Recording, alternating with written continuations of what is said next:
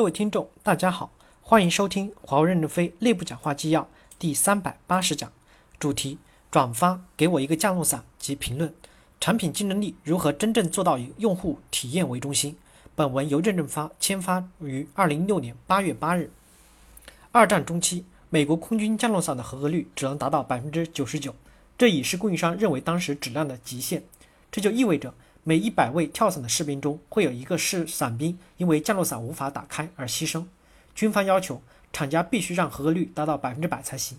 厂家负责人说：“我们竭尽全力了，百分之九十九已是极限，除非出现奇迹。”为此，军方提出改变降落伞品质验收的方法，每次交货前从降落伞中随机挑出几个，让厂家负责人亲自跳伞检测。从此，奇迹出现了，降落伞的合格率达到了百分之百。一条看似不显眼的规则，缔造了一个产品竞争力的奇迹。为什么突然提起这段往事？加入产品线以来，我和同事们精力花的最大、讨论最多的一个词就是产品的竞争力。以我负责的 BSS 为例，从最终用户 ROSE 体验到数字化生产，从运营商市场部的 TTM 到 IT 部门的 TCO 等讨论的不亦乐乎。但产品上市后，最终客户的体验是否真正的关注？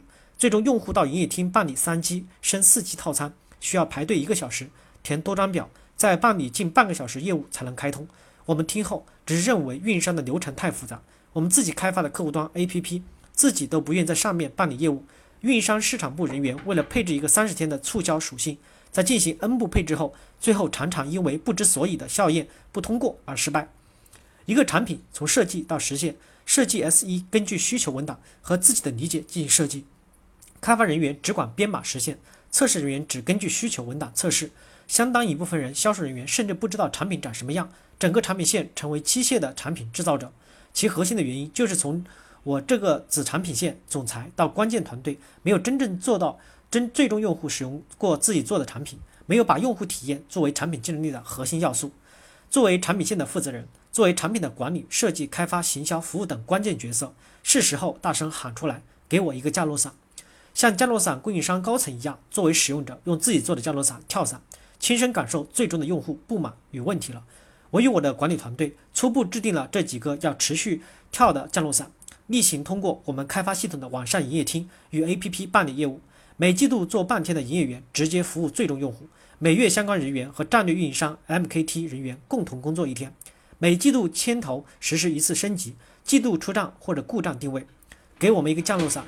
公司领导说，可以先从西藏跳起，那里海拔高，万一降落伞没有打开，也不会丧命。掉到降马来喜马拉雅山上，可以爬起来，改进后再跳。相信每个产品线，只要真正的去使用自己开发的产品，找到一个以用户体验为中心的跳降落伞的长效机制，就一定能够用将用户体验为中心，融入到整个产品组织的血液，突入产品竞争力的无人区。部分新生社区网友回复：一。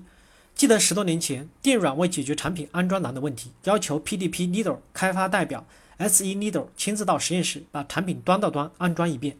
整改后，可安装的能力大幅提升。只有领导亲入一线，才能知道具体问题在哪儿。只听汇报是不会知道问题在哪儿的。二，既要既然要求了管理团队做这件事，他们的体验心得要在新生上发表。可以设置一个角色，可以来自 S1。从前端需求、框架设计、代码开发、测试、销售、交付、维护，把产品整体从头到尾跟踪起来。他的工作就是和各个团队一起作战。一个新的产品或者一个大的版本，就需要一个这样的人即可。三，这个角色就是交付 PM。除了框架设计这一步可能难设计外，交付 PM 天然就要从头到跟到尾。或许我们更需要设立真正意义上的产品经理角色。除了寄希望于一个角色外，BSS 项目的每个人都会用自己的系统去理解业务流程、业务规则，估计会很快见效。四，每个角色都懂全局固然很好，但整个解决方案没有一个角色懂全局，就是不可饶恕的了。可从可当前我们的产品就是这样。五，缺产品经理啊，角色场景都不分，怎么可能做好？我都能做，和您的问题应该这么这样解决，差别会很大。六，现在不仅仅是营业系统的操作使用人员体验差。最终用户的体验也很差，去营厅办个业务，动辄排上一个小时的队，好不容易轮到自己办理，又要坐在那里等业务专员操作半天。七，跳伞失败关乎到负责人的生命危险，我们的降落伞即使没有打开又怎么样？真的会拼尽全力的改进吗？八，不是说现在各个模块解域吗？为什么现在还是很多的模块不能独立销售？客户很多时候就是要一个个的小模块，比如 Chaplin，比如 TT，结果我们都说不单卖，要买就买一个整体的解决方案。九，我认为模块解决的目的更多的是为了降低产品开发的复杂度，但从销售的角度来说，重点还是要卖解决方案，不是每个模块都能够解域卖。一是利润问题，二是不能保证和运营商现有的系统兼容。十，BSS 软件的定制性比较强，不同运营商的差异比较大。华为这种大兵团作战的公司是否适合直接做 BSS 软件，值得考虑。公司总是强调做一系列的套件，让客户去组合，但是仅仅是组合应该是不够的，还需要针对套件的部件进行定制。是否应该像惠普的模式，自己提供一个大平台，然后让第三方，第三针对具体的局点去定制？十一，BSS 的特殊和复杂在于，首先它是软件。其实这个软件它既二 B to B 又 to C，但凡软硬件无论 to B 还是 to C，通常功能都很容易说清楚，然后只需将核心功能通用化后注入盒子完事。但凡软件无论是 to B 还是 to C，通常功能复杂而且很难说清楚。to B 的软件承载管理理念，to C 的软件打造极致体验。理念和体验这两者都很难一句话说清楚。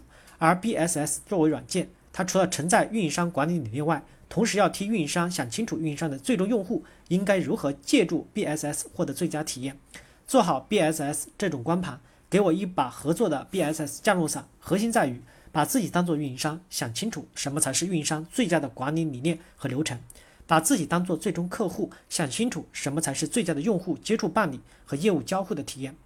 十二，说到底，公司一直是做硬件的公司，在软件方面差距不小，也不仅仅是电软，其他产品线也是的。